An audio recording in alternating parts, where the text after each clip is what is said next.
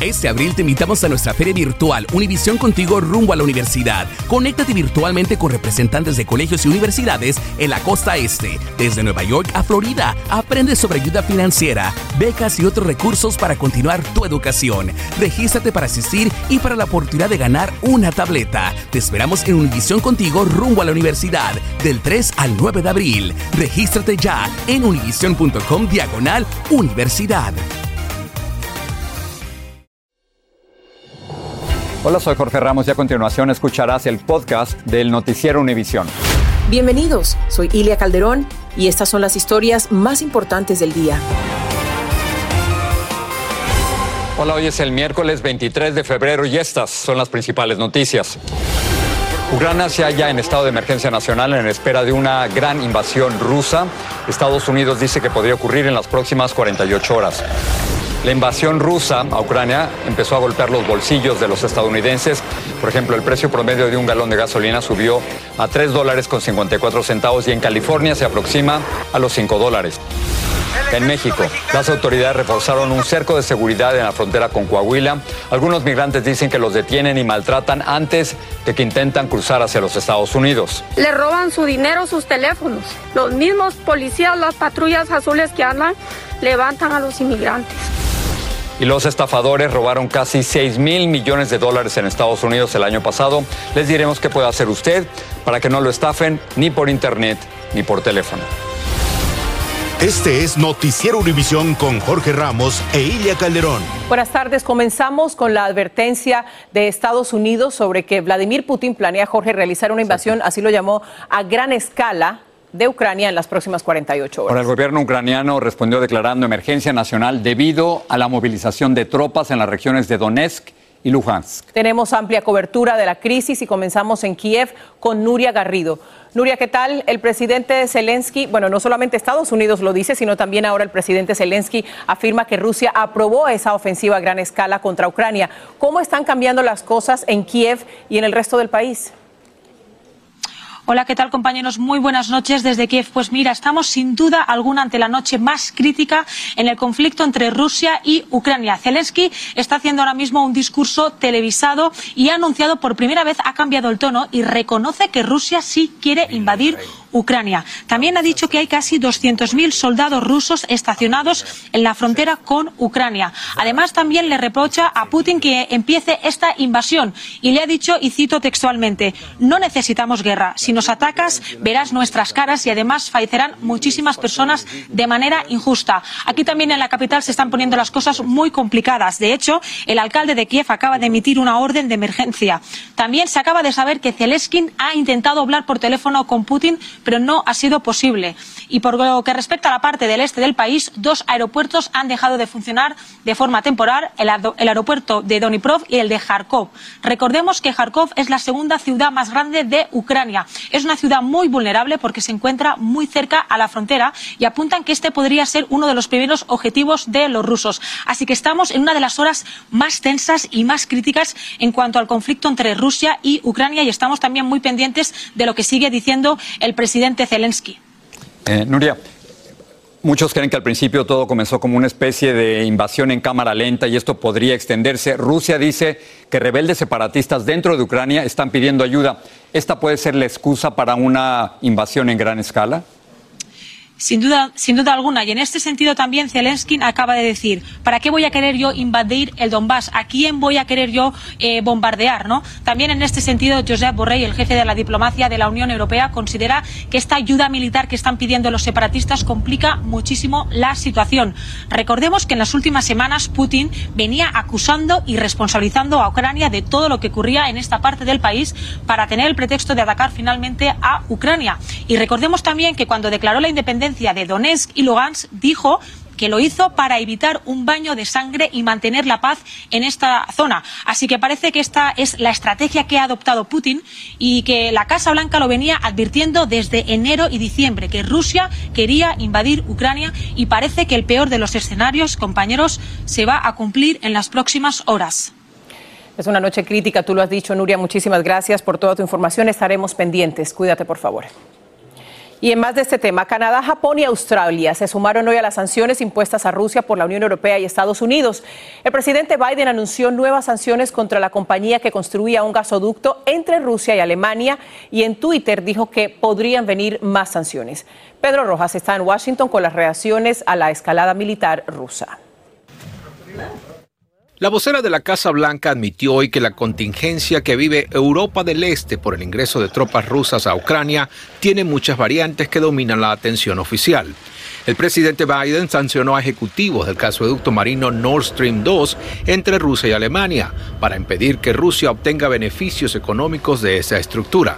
No financial institution is safe and the Jen Psaki apuntó que ninguna institución financiera rusa está protegida de las sanciones. El Departamento de Defensa informó que había movilizado soldados, aviones y helicópteros de otras partes de Europa a las naciones vecinas a Ucrania que son miembros de la Alianza Militar de Occidente, la OTAN. Queremos asegurar que podremos contrarrestar cualquier ataque contra nuestros aliados, dijo John Kirby. Todo ocurre mientras se divulgó un audio del expresidente Trump en el que califica a Vladimir Putin como genio por las acciones que realiza en Ucrania. Además, el exsecretario de Estado en el gobierno de Trump, Mike Pompeo, dijo hace unos días que respetaba y admiraba al líder ruso. Uh, elegantly sophisticated yo lo considero como un homólogo sofisticado y elegante, dijo Pompeo. Y es que mientras el presidente permanece aquí en la Casa Blanca, su atención no se desconecta de lo que está ocurriendo en el este de Ucrania. Aun cuando un encuentro entre Biden y Putin por ahora está descartado, Edward Price afirmó que el camino a la diplomacia no está cerrado. Si Moscú cambia su postura, estamos listos para reanudar el diálogo. En Washington, Pedro Rojas, Univisión. Por cierto que el Papa Francisco dijo hoy que siente una enorme tristeza en su corazón por la situación cada vez más grave en Ucrania y agregó que muchas personas están, como él, preocupadas en el mundo entero y que una vez más la paz de todos está amenazada por los intereses de unos pocos.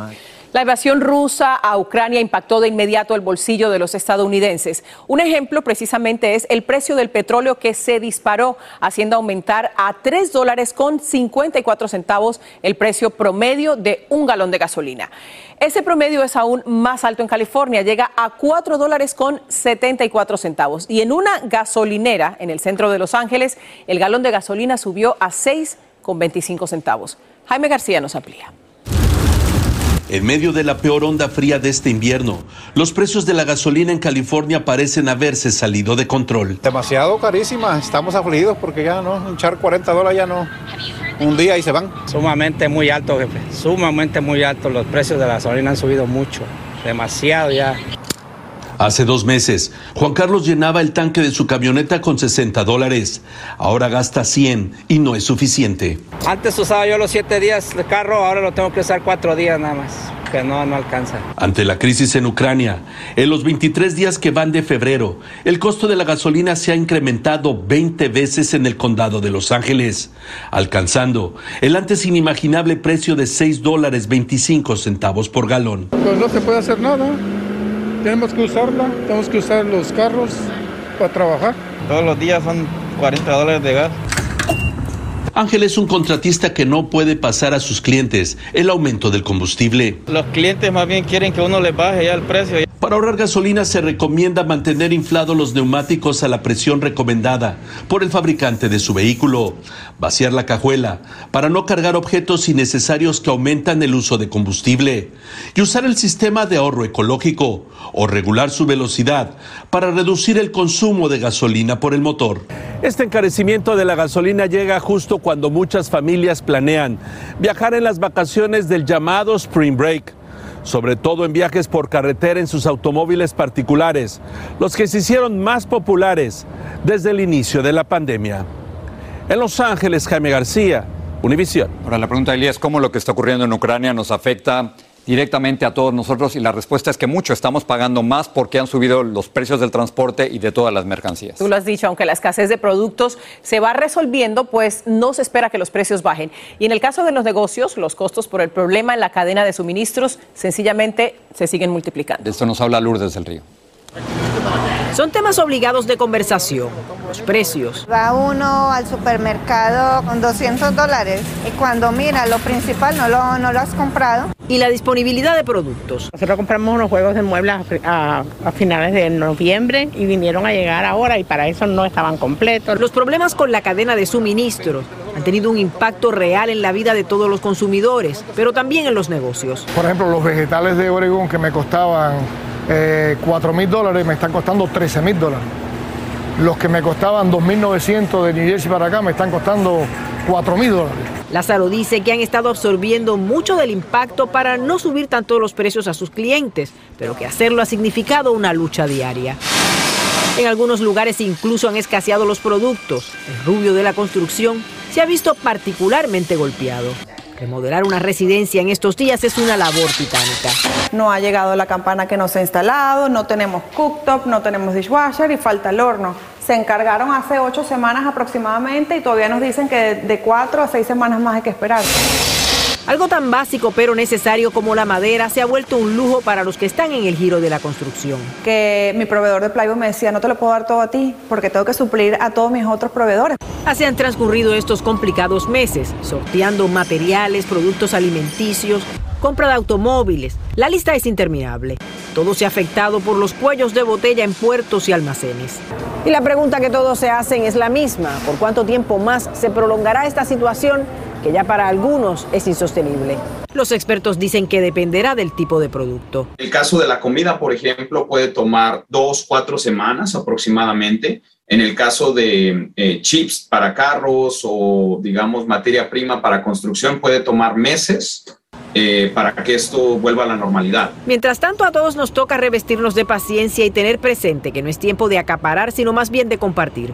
En estos momentos, acaparar cualquier tipo de bienes o servicios complicaría la crisis y la prolongaría aún más. En Miami, Florida, Lourdes del Río, Univisión.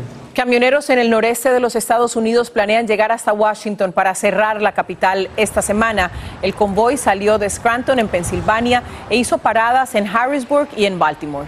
Su objetivo es protestar contra las restricciones por el coronavirus, incluyendo los mandatos de vacunación y mascarilla. La protesta imitará a la que en Canadá causó pérdidas estimadas en cientos de millones de dólares. Ahora una noticia política. Ivanka Trump, la hija del expresidente Donald Trump, está en conversaciones para prestar testimonio en la investigación de asalto al Capitolio. La comisión investigadora quiere preguntarle sobre las presiones de su padre al ex vicepresidente Mike Pence para que anulara la victoria electoral de Joe Biden. México tendió un cerco para impedir el cruce de migrantes por el río Bravo, pero algunos logran evadirlo y otros hasta festejan en suelo americano. No todos ven con buenos ojos la apertura de dos centros de consumo de drogas supervisado en Nueva York. Los fraudes de estafadores baten récords con engaños que van desde premios de lotería hasta ofertas de empleo. Este abril te invitamos a nuestra feria virtual Univisión Contigo rumbo a la universidad. Conéctate virtualmente con representantes de colegios y universidades en la costa este, desde Nueva York a Florida. Aprende sobre ayuda financiera, becas y otros recursos para continuar tu educación. Regístrate para asistir y para la oportunidad de ganar una tableta. Te esperamos en Univisión Contigo rumbo a la universidad del 3 al 9 de abril. Regístrate ya en univision.com diagonal universidad. Estás escuchando el podcast del noticiero Univisión. La Casa Blanca respaldó hoy al secretario de Estado Anthony Blinken por instar a México a proteger mejor a los periodistas. El presidente de México, Andrés Manuel López Obrador, criticó a Blinken por esa exhortación y dijo que lo que había declarado no es cierto. La secretaria de prensa de la Casa Blanca señaló que Blinken había hablado basándose en los hechos. Y México lanzó un operativo para tratar de frenar la imparable llegada de inmigrantes a la zona fronteriza entre Coahuila y Eagle Pass, en Texas. Y hay denuncias de malos tratos y detenciones a los inmigrantes cuando están por cruzar el río Bravo. Pero un grupo desafió la vigilancia policial. Entre ellos iba un médico cubano que auxilió a un compañero de aventura. Francisco Cobos tiene las historias. La joven madre migrante esperaba a la orilla del río para lanzarse al agua y cruzar a los Estados Unidos. Con una bebé en brazos y otra niña que apenas caminaba de la mano, fue interceptada por policías estatales que le interrogaron, le advirtieron que no podía cruzar y finalmente le entregaron a agentes de migración de México. Todo es parte de un nuevo cerco de seguridad emprendido por autoridades de Coahuila y el gobierno federal mexicano para frenar el flujo de migrantes que han saturado este lado de la frontera flujos extraordinarios migratorios y a raíz de eso enfrentamos con distintos operativos Aquí en Piedras está bien peligroso. Los operativos son tan rigurosos que esta lancha de agentes de migración de México se acercó a este grupo de cubanos que cruzaban para advertirles que regresaran a suelo mexicano. El grupo de migrantes que también cargaban varios niños los ignoró y siguió su camino. Finalmente se entregaron a otra lancha de la patrulla fronteriza que los observaba desde el otro lado del río. Los mismos policías los llevan a un lugar solo, le roban su dinero, sus teléfonos. Pero a pesar de la estrecha vigilancia, cientos de migrantes continúan llegando hasta esta frontera para cruzar el río Bravo hacia los Estados Unidos. Llevamos dos meses luchando por el sueño americano nomás. En el lado estadounidense del río encontramos a este grupo de cubanos. Uno de ellos se desvaneció tan pronto y llegó a tierra, mientras el resto festejaba su libertad. Ya estamos en tierra americana, ya cumplimos nuestro sueño, ya mira. Sus mismos compañeros, entre los que había un médico, lo estaban atendiendo hasta que llegaron agentes de la patrulla fronteriza y le brindaron auxilio. Y no, no hemos comido nada durante días y, y ahora es que, que él entró como una hipoglicemia. Todos fueron llevados a un centro de procesamiento mientras muchos otros seguían cruzando o se quedaban en el camino como este migrante no identificado quien murió ahogado. En Eagle Pass, Texas, Francisco Cobos, Univision. Hoy comenzó el juicio a Brett Hankinson, un ex policía de Louisville, que enfrenta cargos por disparar contra la casa de Breonna Taylor hace dos años. En las declaraciones de apertura, la fiscal principal, Barbara Whaley, dijo que ese caso es sobre las acciones de Hankinson en la noche del 12 de marzo. El exoficial niega los cargos, aumentando que pensó que sus colegas estaban siendo ejecutados después de escuchar disparos. Y en los argumentos finales del juicio para tres ex policías de Minneapolis acusados de violar los derechos de George Floyd, los fiscales le dijeron al jurado que ellos sabían que el exagente Derek Chauvin, condenado por la muerte de Floyd, usaba fuerza excesiva, pero eligieron no actuar. La defensa argumentó que no tenían experiencia o tenían un entrenamiento inconsistente. Al final, los tres ex policías se han declarado no culpables. En Nueva York hay dos centros autorizados por la ciudad para supervisar el consumo de drogas.